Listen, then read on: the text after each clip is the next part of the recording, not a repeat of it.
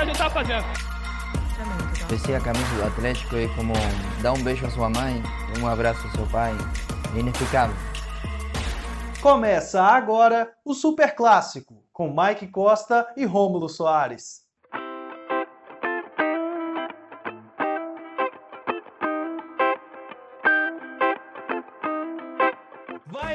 Bola aqui no Super Clássico. Hoje é segunda-feira, dia 12 de outubro de 2020, o Dia da Criança. Estamos gravando no Dia da Criança. Para os católicos é dia de Nossa Senhora Aparecida. E, e para quem não é nada, é só um dia que tem foguete o tempo todo. Eu sou Rômulo Soares e apresento a décima edição do podcast que fala sobre os dois maiores clubes do futebol mineiro e tenho mais uma vez a companhia de sempre, Mike Costa, no nosso décimo episódio. Como que você tá, Mike? Fala, Rômulo. Fala todos os nossos ouvintes. Muito boa tarde, né? Estamos aqui no finalzinho da tarde, dessa segunda-feira de feriado. É, mas se você tiver ouvido em outro horário, um bom o horário que você tem ouvido. Eu tô bem, tô legal. É, passando frio aqui nessa Ouro Preto. E vamos seguir, né? Falar do futebol mineiro, como sempre reforço nas redes sociais, o arroba Superclássico Podcast do Instagram. Lá você fica por dentro das notícias do futebol mineiro e também das atualizações do nosso querido podcast, quando sai episódio novo e toda, todas as atualizações aí é, dos dois times, Atlético e Cruzeiro.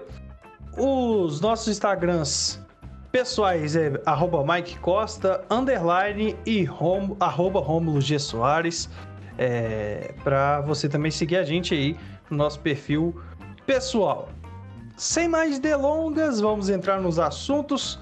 É, começando hoje, eu acho que é, a gente tem deixado, né, feito a, a, o Atlético e, e depois o Cruzeiro é, mas às vezes alterna, mas é porque o Cruzeiro geralmente tem mais o que falar, né? O Cruzeiro tem, tem, tem muitas notícias, tem muitas, muitas análises a se fazer, é um momento extremamente delicado, e com o Atlético a gente é, não que seja menos importante, longe disso, é o líder do Campeonato Brasileiro, o melhor time do Brasil atualmente, mas são menos problemas, vamos dizer assim, para se lidar.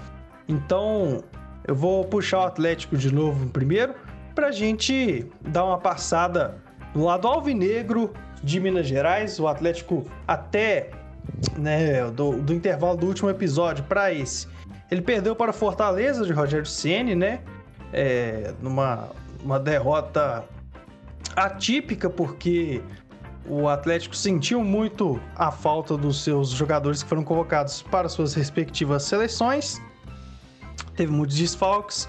São Paulo fez a escalação talvez a mais bizarra da temporada, né? Colocou Fábio Santos e Arana, colocou é, o Mariano, não pôs o Guga, pôs o Johan.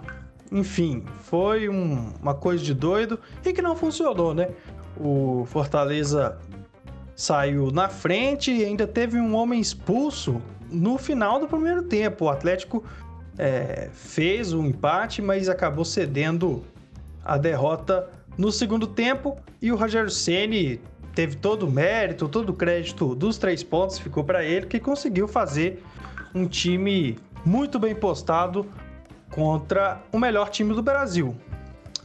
E nisso, né, o Atlético jogou recentemente agora contra o Goiás, né, onde teve sua reabilitação, voltou a vencer. É... O jogo foi no Mineirão. O, o Atlético é invicto do Mineirão, né? O, não perdeu nenhuma é, jogando em casa. Enfrentou o Goiás, que é o Lanterna, e teve uma vitória fácil por 3 a 0. Mas é, eu acredito que a vitória contra o Goiás, né, foi uma vitória, vamos dizer, esperada, né? Então acabou o Atlético é, fez os os seus gols com Kenos de pênalti que está numa fase brilhante com a camisa do Atlético. O Natan é outro também que que, que é importantíssimo para o esquema do São Paulo, mas o Keno também foi, fez a jogada do gol do Natan de cabeça. E o Marrone, no finalzinho do jogo, fez o dele, entrou no segundo tempo e marcou. É... Ao invés de falarmos né, sobre o número de chutes, o número de posse de bola, que é sempre, sempre muito grande do Atlético Mineiro, vou falar da classificação que é o que mais interessa, né? O Atlético é o líder com 30 pontos, segue o Internacional em segundo com 28 e o Flamengo é o terceiro com 27. O Flamengo chegou. Mike, o Flamengo chegou. O que o Atlético precisa fazer para conter esse Flamengo, para não conseguir ser ultrapassado? Claro que a, a resposta óbvia é a vitória, mas é, para conseguir uma sequência, né, não, não titubear no campeonato, é muito difícil, né? É pontos corridos. E o Flamengo, se engrenar, a gente já sabe, a gente já viu o que aconteceu no ano passado. É, co como que o Atlético trabalha agora no Campeonato Brasileiro, sabendo que o Flamengo chegou e chegou muito bem para a disputa do campeonato? Então, eu acho que o Atlético tem que continuar fazendo o que ele está fazendo, que é jogando bem, dando pouca chance pro seu adversário. Porque uma coisa que né, a gente vem falando, o Atlético, quando ganha, em nenhuma. Quando ganha, não, quando joga, em nenhum momento você vê que o adversário tá dominando o jogo, tem mais chance que o Atlético, né? Você vê contra o Fortaleza mesmo, o Atlético perdeu, né? Perdeu um gol, é, claro, com o Marquinho. É... E, e, acabou né, recebendo, tomando um gol ali de bola parada. O Fortaleza jogou bem, né? Conseguiu se fazer boas jogadas, mas em nenhum momento você falou que o Fortaleza amassou o Atlético, né? E também nos jogos que ganha, né? Você não vê que o Atlético ganhou, você falar, ganhou na sorte, ou ganhou por isso, por, um, por um, uma jogada isolada, não. É, muitas vezes o Atlético pode até fazer gols isolados, né? Como no último jogo, o primeiro gol fez com o Kenon de pênalti, né? Foi um gol de pênalti. Mas até lá, até esse gol, o estranho é não ter saído um gol antes. O Atlético estava pressionando muito jogando muito melhor. Então, assim, esse que eu, eu acho que é o primeiro passo pro, pro Atlético não, não deixar o Flamengo se tornar uma ameaça, né? Porque enquanto o Atlético joga assim, é, o Flamengo vai precisar de, de, de, mesclar o time, como já tem feito, porque tá disputando um monte de competições, né? Tá disputando Copa do Brasil, na verdade vai entrar na Copa do Brasil agora, né? Tá disputando Libertadores. Então, cada vez mais o, o Atlético, é, eu acho que se torna mais favorito. O Flamengo é um bom time, mas não tem apresentado aquele futebol, né? Que apresentou ano passado, muito intenso, muito forte. É um futebol pior do que o do ano passado. Ainda vence porque tem jogadores muito bons, né? Mas vamos colocar como parâmetro o Atlético e Vasco e o Flamengo e Vasco. O Atlético atropelou o Vasco, tomou um gol ali, né, estranho ali com um minuto de jogo.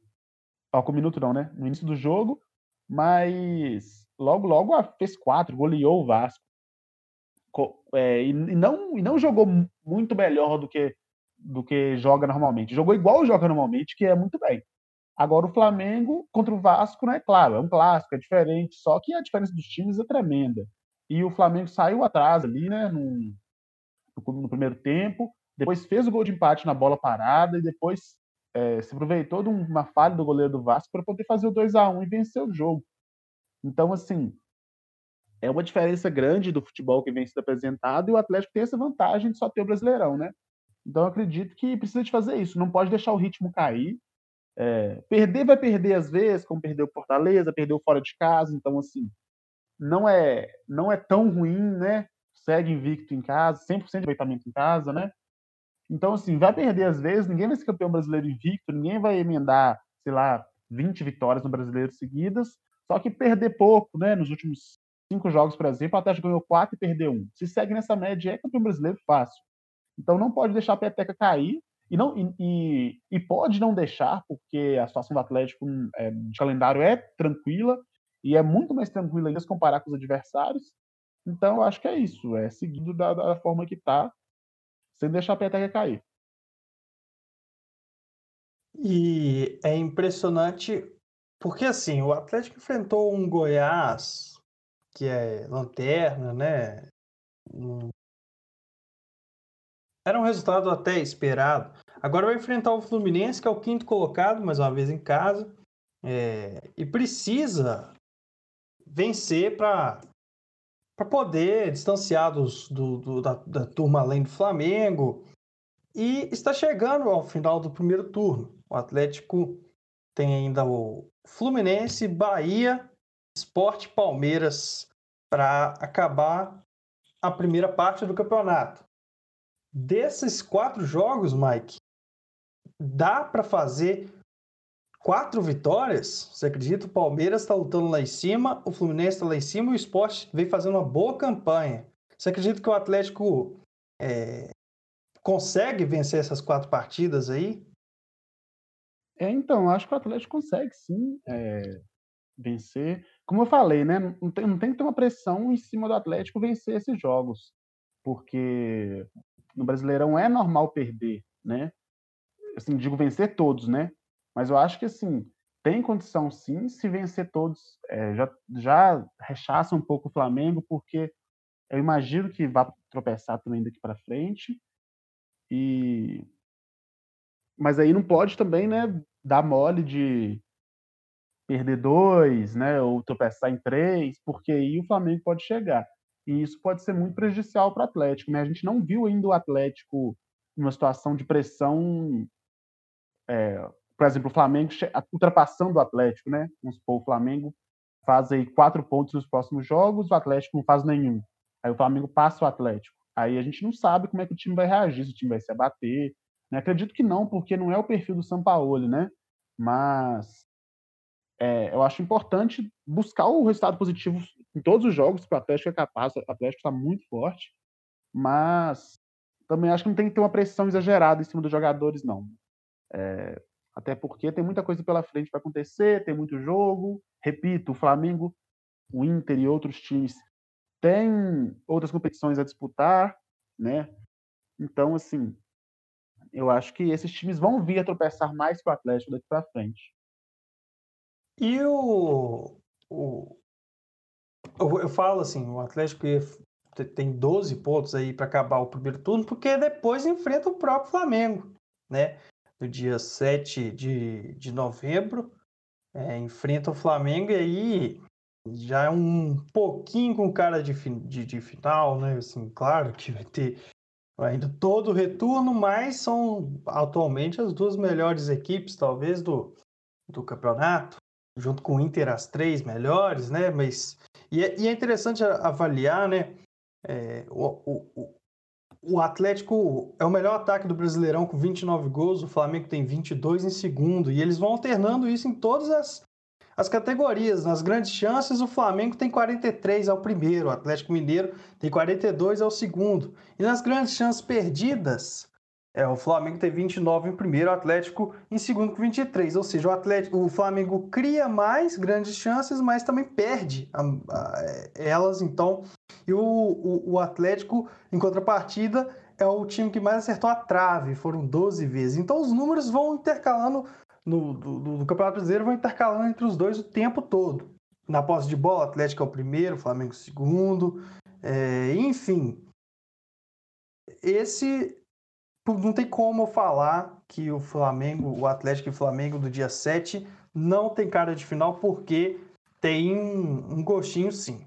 Claro que o futebol tem de tudo, mas o, o que tem apresentado até agora no Brasileirão é isto. E o Atlético também vai enfrentar o Palmeiras tá na parte de cima, o Fluminense.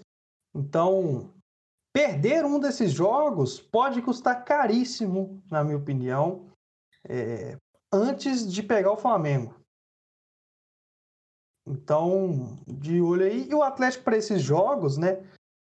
Tá, tá, tá tendo jogadores desfalcados que estão convocados para suas seleções nas eliminatórias. Então, o Atlético tem mudado muito sua escalação, que chamou a atenção contra o Goiás, a escalação do Savinho, número 33, jogador de 16 anos. O que, que você estava fazendo com 16 anos, Mike? com 16 anos, eu tava, tava jogando bola na, na, na, na quadra de, eh, de tarde, né? Fazendo cenário de manhã. o, o Savinho com 16 estava estreando como titular do Atlético no time de Jorge Sampaoli.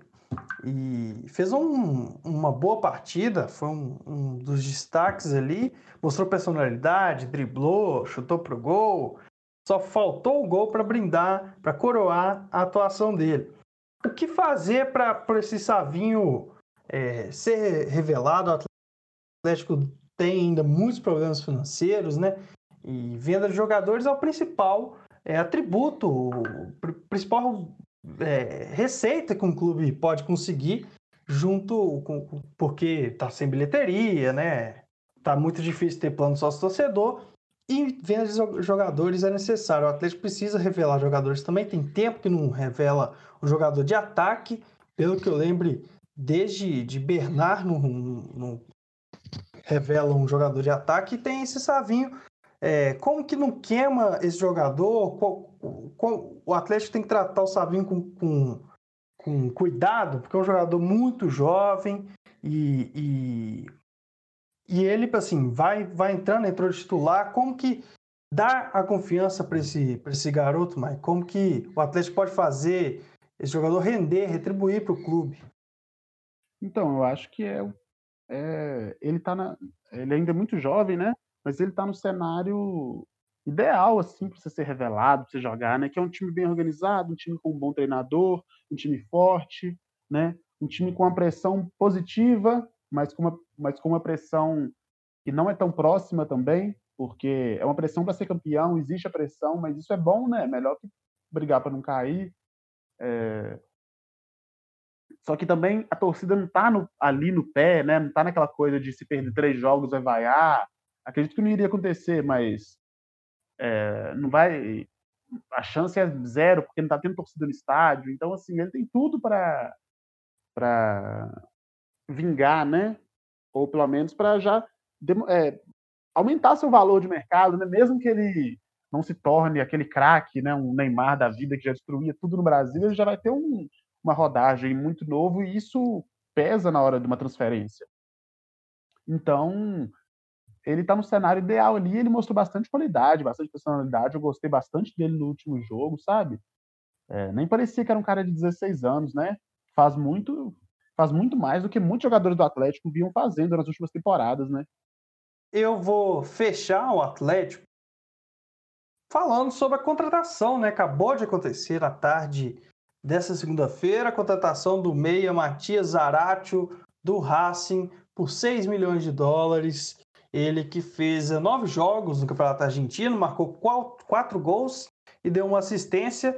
E na Libertadores ele fez dois jogos, marcou o gol e deu uma, uma assistência. O jogador chega aí para o Atlético, o São Paulo acredita ser a solução para o meio de campo ali, o lugar que o, em 2019 o Casares fazia.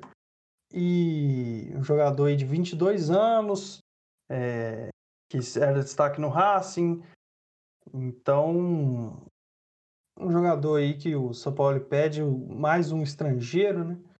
Do Atlético, jogador novo e que com, com passagens de seleção argentina no sub-20 e ano passado também foi convocado para a seleção principal. Ainda não tenho muita é, muito o que falar sobre o Zarate, mas o desempenho dele vem se destaca, é um jogador que foi procurado pelo Borussia Dortmund, é, pelo Atlético Madrid, entre outros clubes da Europa que chegaram a consultar o jogador. É, então mostra aí um destaque e que pode agregar e muito o, o, o, meio de campo do Atlético, que falta um, um camisa 10, falta um, um meio articulador incisivo, né? Que, que, que pega a bola, que sabe onde colocar, que, que entra na área, que chuta de fora da área. Falta um meia camisa 10, né? Ou que, que pelo menos preencha aquele espaço ali no, no meio de campo. É, você tem alguma consideração sobre o Matias Zaratio, Mike? Então, é, o Zaratio é uma cotação excelente pelo, é, do Atlético. Ele, para você ter uma ideia, o valor de mercado dele, né, que é o valor de é, o seu valor né, básico, porque Geralmente a gente toma por base o valor de mercado e os times fazem propostas mais altas, né? De mercado dele é 15 milhões e 500 mil euros, né? Ele está sendo contratado por 6. Então, assim, o Atlético está pegando um jogador, né, 50% do seu passe, então é por menos da, da, da metade do, do seu valor de mercado. Então, assim, é um negócio absurdo. Ele tem 22 anos só. O Atlético vem fazendo isso, um time bom, forte, com jogadores jovens que podem render para o time no futuro. E assim, se a menos que aconteça algo de muito extraordinário, ele deve render sim para o Atlético e, com certeza vai render mais que 6 milhões, né? Vai render, vai a cotação dele, acredito que será será o Atlético terá um lucro em cima disso, né? Como o Racing também mantém um valor, né? O, a, a, o mercado da Argentina é mais valorizado que o brasileiro, então quando ele for vendido, o Racing vai receber uma parte também, né?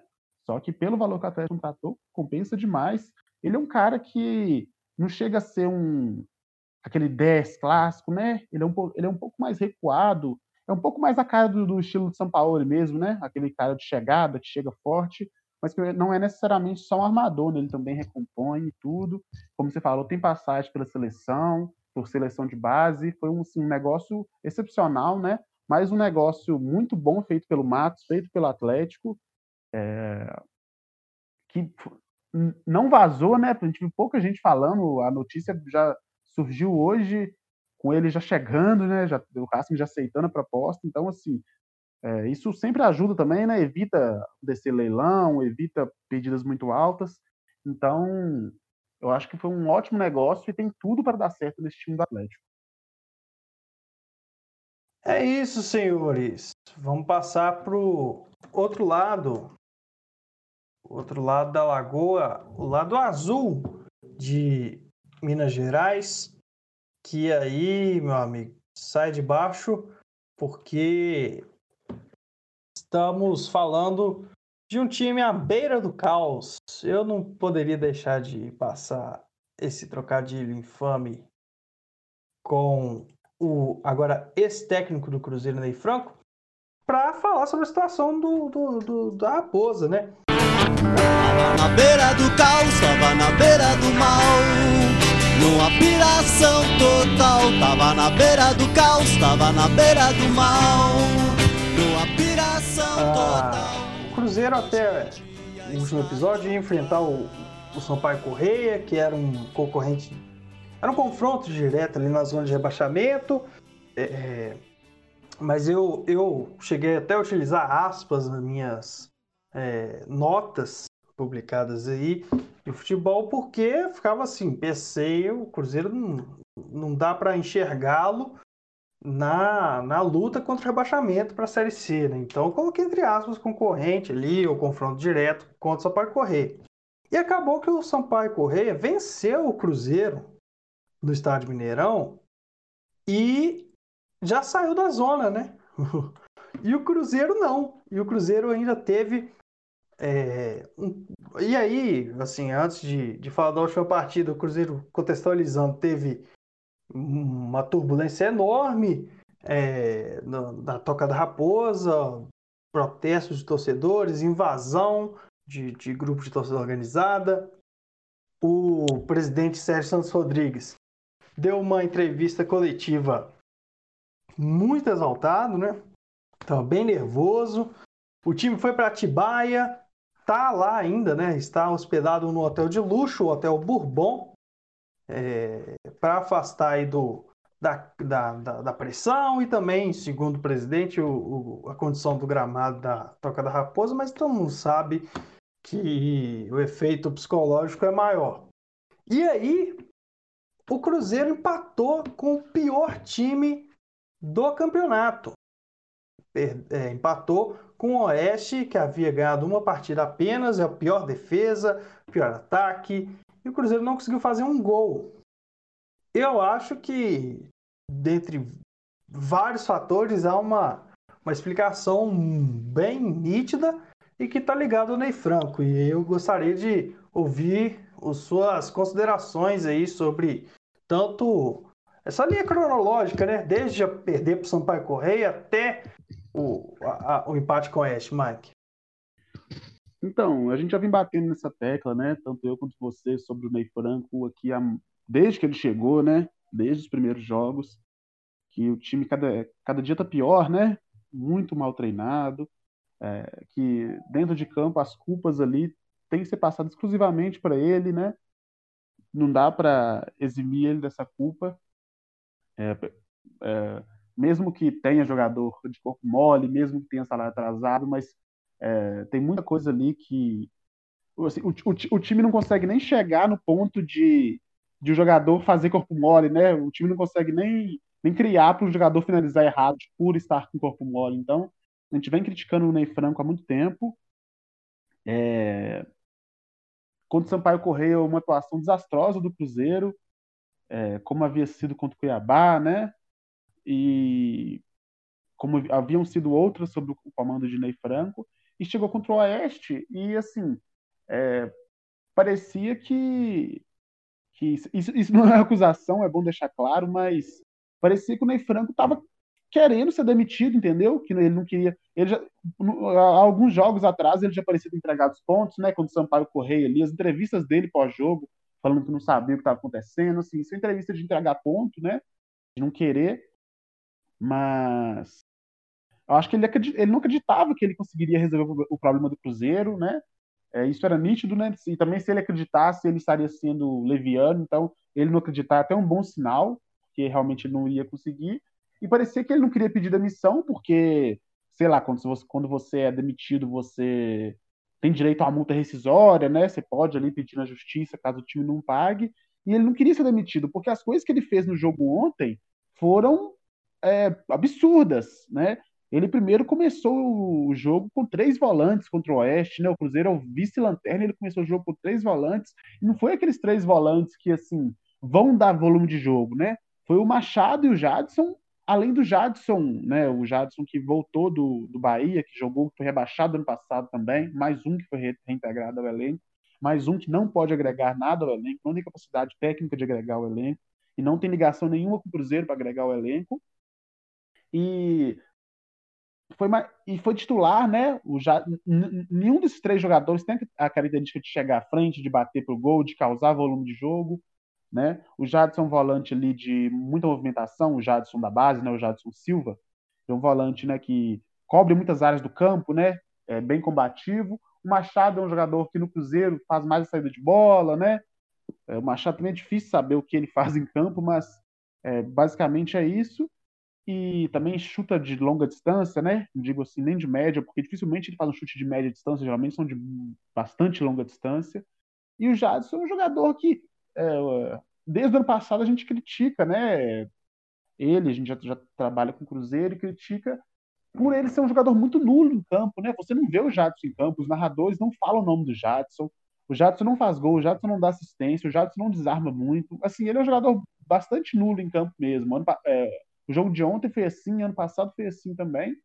Então, é, é não é aquela coisa, né? O, igual o Atlético às vezes entra com um esquema de três volantes, né? Que são três volantes que chegam, fazem gols, né? Que são três volantes que são mais meias que volantes, né? Às vezes vai o Jair, o Alan Franco, o Natan. São jogadores que chegam na frente, né? Não são meias, esses jogadores não são armadores, né? Nenhum deles, mas são jogadores que ocupam esse papel. É, o Cruzeiro, né, é para ficar no Cruzeiro mesmo, a, o Cruzeiro do Adson Batista de, do final da década passada, né, 2009, 2008, 2010, era um time que jogava com três volantes, mas um dos volantes era o Ramires, né? O Ramires era um, é um volante que era quase um meia também, fazia muitos gols, chegava muito na frente. E ele entrou com três volantes de marcação contra o Oeste. Ele, o Cruzeiro, eu não vi o primeiro tempo do jogo do Cruzeiro porque eu estava numa viagem, né? Cheguei no intervalo, é... E aí eu, eu pude acompanhar nos grupos, né? né? Outros colegas comentando.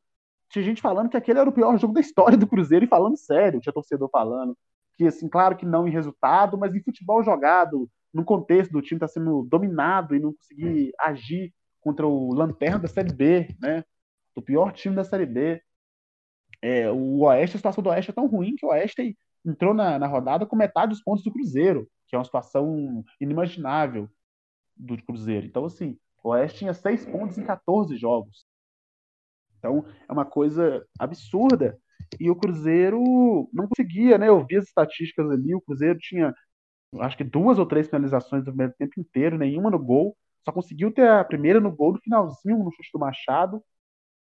Então, acaba que que é, era óbvio, né, que o Cruzeiro não conseguia jogar.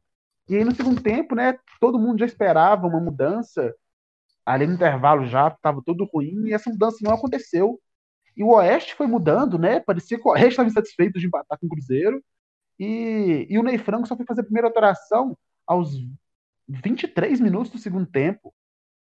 Com o Cruzeiro, repito, empatando em 0x0 com o Oeste, pior time da Série B. É, e, e, segundo informações, essa, essa, essa modificação nem foi por opção técnica, foi porque o Jadson Silva sentiu, né? Ele chegou a ter uma dividida ali, ficou sentindo um tempo, e entrou o Maurício no lugar dele. Então, assim, a primeira mexida que temos certeza que foi por, por opção técnica mesmo, né, de mudar o jogo, foi já aos 32 minutos do segundo tempo, quando ele colocou em campo o Zé Eduardo e o Adriano. Ele tirou o Sassá e colocou o Zé Eduardo, um atacante por outro, e tirou um meia, o Arthur Kaique, um meia segundo atacante ali, e colocou o Adriano, que é um volante, né, um volante da base. Então, assim, o que, que faz um treinador tirar um, um meio e colocar um volante. Né, ele tá treinando o Cruzeiro contra o Oeste, e mais uma vez repetindo. É, é, é, absurdo ele ter feito isso. Tinha opções no banco, tinha o Regis no banco, tinha Claudinho, tinha outros jogadores, assim, que provavelmente não mudariam muita coisa, mas assim, ele fazer isso mostra que ele estava entregando aquele jogo. Ele não queria ganhar aquele jogo. Né? O Adriano é outro volante de marcação. O Adriano, na base, era o primeiro volante do Cruzeiro. Então, é muito estranho o comportamento do Ney Franco no jogo, além do seu comportamento apático à beira do campo, né? E aos 45 minutos ele sacou mais uma substituição, né? E colocou o Regis em campo. Aos 45 minutos, como que você chega e orienta um jogador, né? Aos 45 minutos, numa situação daquela. É o, minha opinião, que o Ney Franco nem devia ter chegado. Né? Nunca foi um, o nome certo para reerguer o Cruzeiro. É, teve um desempenho muito ruim de sete jogos, duas vitórias, um empate e quatro derrotas. E dá, dando um aproveitamento de 33,3% nessas sete rodadas e inclusive números muito inferiores ao, ao do, do Ederson Moreira, que estava antes no Cruzeiro. Mas é... eu acho engraçado, eu estava ouvindo aí o, o pessoal da Itatiaia na transmissão pós-jogo, né? E e foi falado lá que no primeiro, no segundo tempo, assim, antes de, muito antes de acabar o jogo, já sabia que o Ney Franco não não estaria, não não seria mais o treinador do, do Cruzeiro. Não sei se isso interfere na, no desandar do jogo, né? Não sei se ele já já começou o segundo tempo sabendo que não era mais técnico, é, mas se sabe que antes do anúncio, né, o, o, anúncio foi bem cedo, foi logo depois do jogo, o Sérgio Santos Rodrigues apareceu para falar e demitiu o técnico. É, enfim, um, uma, um semblante de derrota mesmo do Ney Franco, um semblante de derrota que ele deixou uma imagem de derrota, de derrotado, melhor dizendo, no Cruzeiro. E antes de abrir o leque aí das discussões sobre o novo treinador, sobre o Sérgio Santos Rodrigues, né? Eu achei interessante a postura dele mais é, incisiva nessa última semana, um cara que é, eu, eu sempre dei desci elogios para ele sobre a gestão dele. É, e é claro que na situação do Cruzeiro está impossível não, não, fazer críticas, né? Principalmente com as escolhas, né, de dentro do futebol ali que, que ele teve, que condenaram também o Cruzeiro a estar onde está. É, então, assim, o lado dele aí de, de, de falar que hoje todo mundo critica tal, ele tem, mas ele também tem que ter responsabilidade de assumir os erros, né? E assumir as críticas, aceitar as críticas. Eu acredito que é, não tem como fugir delas. As escolhas, muitas delas foram dele. E ele que assina também. Se não foi ele, ele aprovou algum. E uma delas foi o Ney Franco, né? Eu acho que o, o, o, o essa, essa postura de não aceitar as críticas, ela é um pouco perigosa aí pro, pro presidente do Cruzeiro, né, não, Mike? É, então, e é uma coisa que ele, ele tá. Uma coisa que a torcida do Cruzeiro tem batido bastante nas redes sociais, né? Porque ele tá chamando pro peito e, e bancando as decisões dele, né? É... E isso é, é de uma arrogância muito grande, né? Porque às vezes ele pode estar errado, sim, como ele já se provou estar errado muitas vezes, como ele provou que seu seu ele provou que, que, as suas avaliações têm sido equivocadas, seus critérios são não fazem sentido, né? Porque se você pegar e, e ir lá no, no post, né, de quando o Cruzeiro anunciou o Ney Franco, ou quando o primeiro post de especulação do Ney Franco no Cruzeiro, eu duvido que tenha algum torcedor, né, que a gente ache um torcedor que elogiou isso. A gente acha algum jornalista que falou, olha, foi uma boa, vai dar certo. Não teve ninguém. É, é... O, o, eu já falei isso também aqui, né? O presidente do Cruzeiro ele gosta muito de falar que o Cruzeiro trabalha com decisões técnicas, às vezes ele não fala quais critérios técnicos são esses. Porque esses critérios não, não existe critério que encaixe de uma decisão para outra, né? E acaba que, é, claro, você tem um departamento de futebol, você é um presidente, você não tem que ficar ouvindo torcedor é, em tudo, né? Porque você, se, se fosse para isso, não precisava de ter, né? O departamento, era só colocar na rede social, quem se espera contrata e fazia.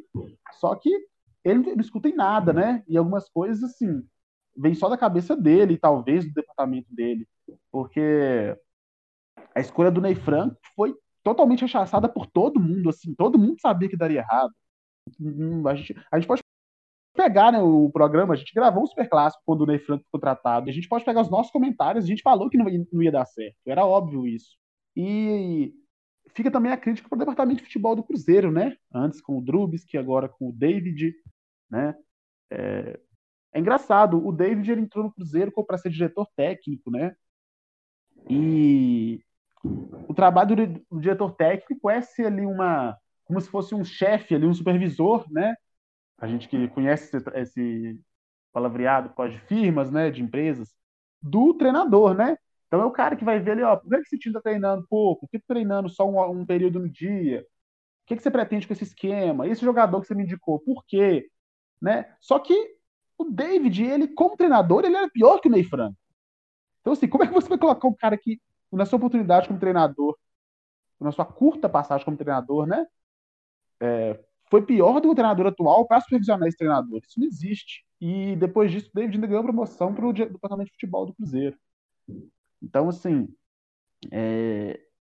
e já vou até entrar no próximo assunto de uma vez, né, que é o novo técnico, porque a gente vem falando do presidente, desses critérios dele que não faz tanto sentido, e um desses critérios é que, segundo é, as fontes, né, os jornalistas que apuraram em primeira mão a, busca por um novo treinador do Cruzeiro.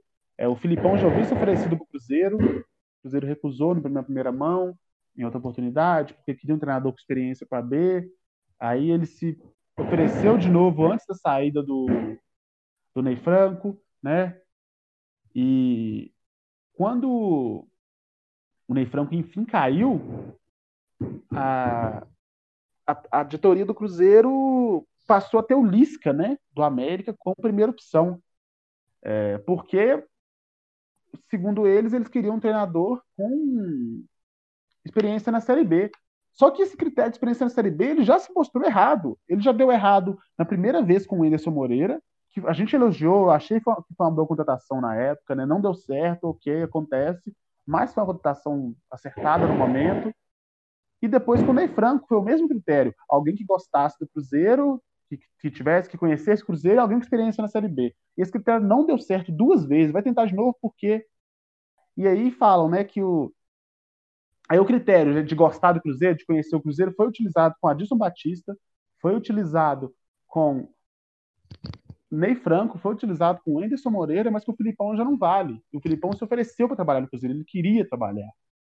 Então, assim, é, é, esses critérios técnicos do Cruzeiro não tem, de técnico não tem nada. Porque eles não fazem sentido. E o Filipão, assim, eu, eu é um nome que para mim era era melhor do que encomenda, né?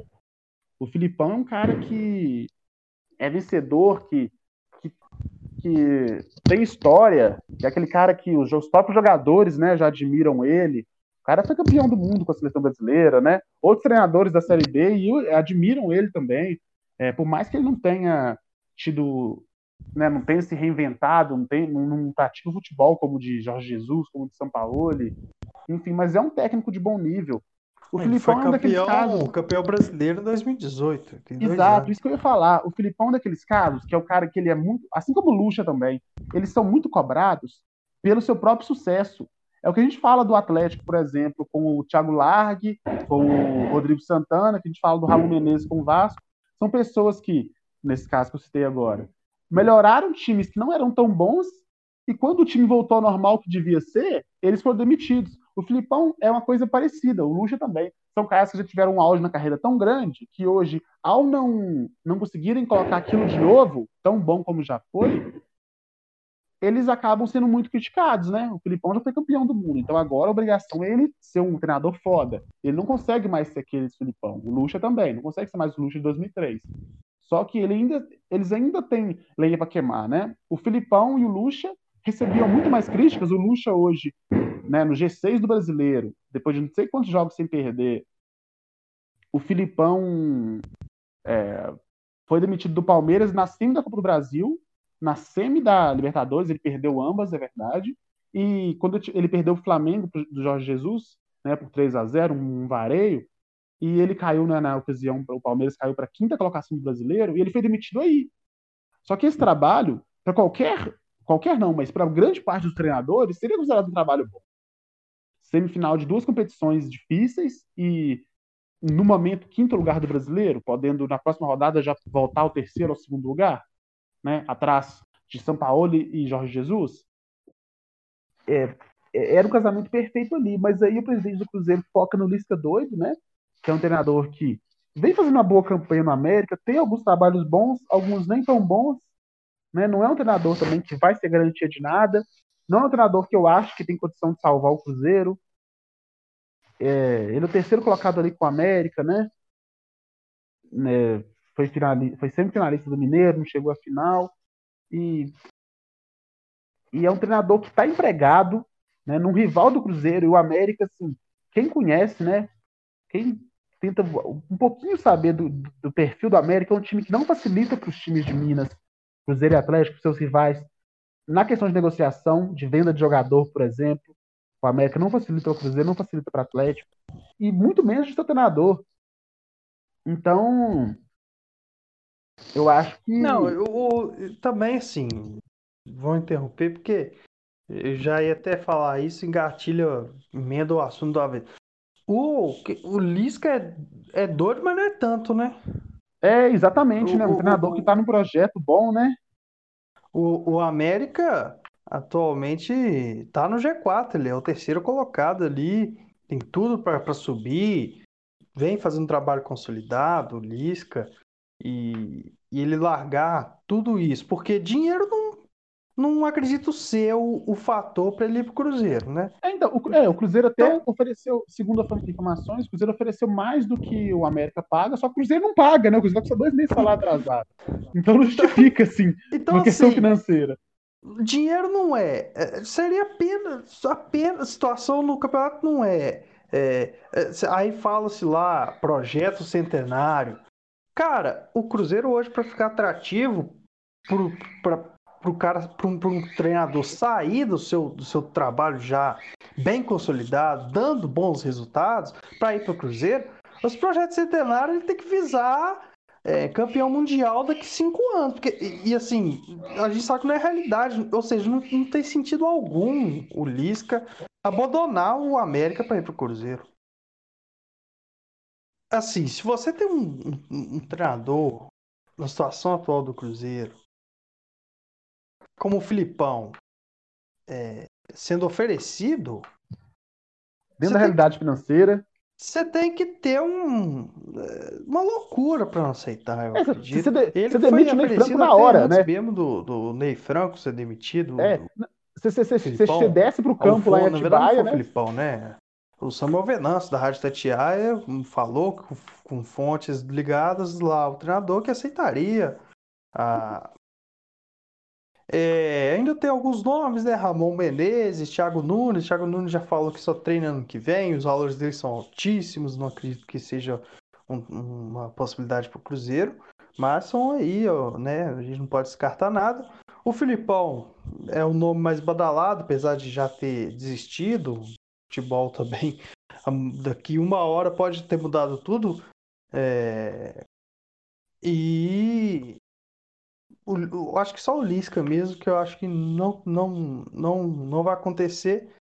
É, tem ainda o Dorival Júnior, ou mesmo Thiago Largue, eu não sei. São nomes aí que, que podem pintar no Cruzeiro. É, e se até a divulgação desse episódio não ter o nome certo, você aproveita a nossa discussão toda aí. Se não, eu vou aparecer da- com a voz do além aí e vou atualizar a situação é, de quem é o novo técnico da Raposa.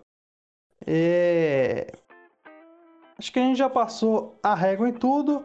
O Cruzeiro, só para atualizar, é a- o vice-lanterna né, do Campeonato Brasileiro Série B, tá com 12 pontos.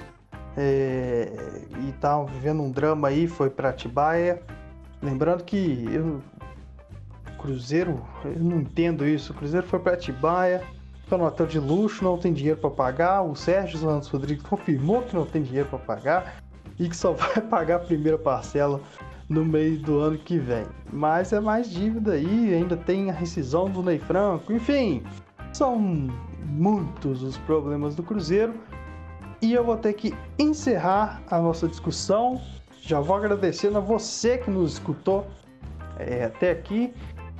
Vou reforçando nosso pedido para as redes sociais, o arroba Superclássico Podcast, para você saber todas as, as novidades e também é, a atualização né, do nosso, nosso podcast que está chegando no décimo episódio. Vou ficando por aqui é, e me despeço já chamando o Mike para dar suas considerações finais.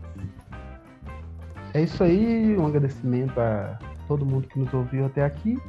Siga a gente nas redes sociais, divulgue o podcast, mande para seus amigos e vamos até semana que vem, né? Ver o que vai acontecer no futebol mineiro.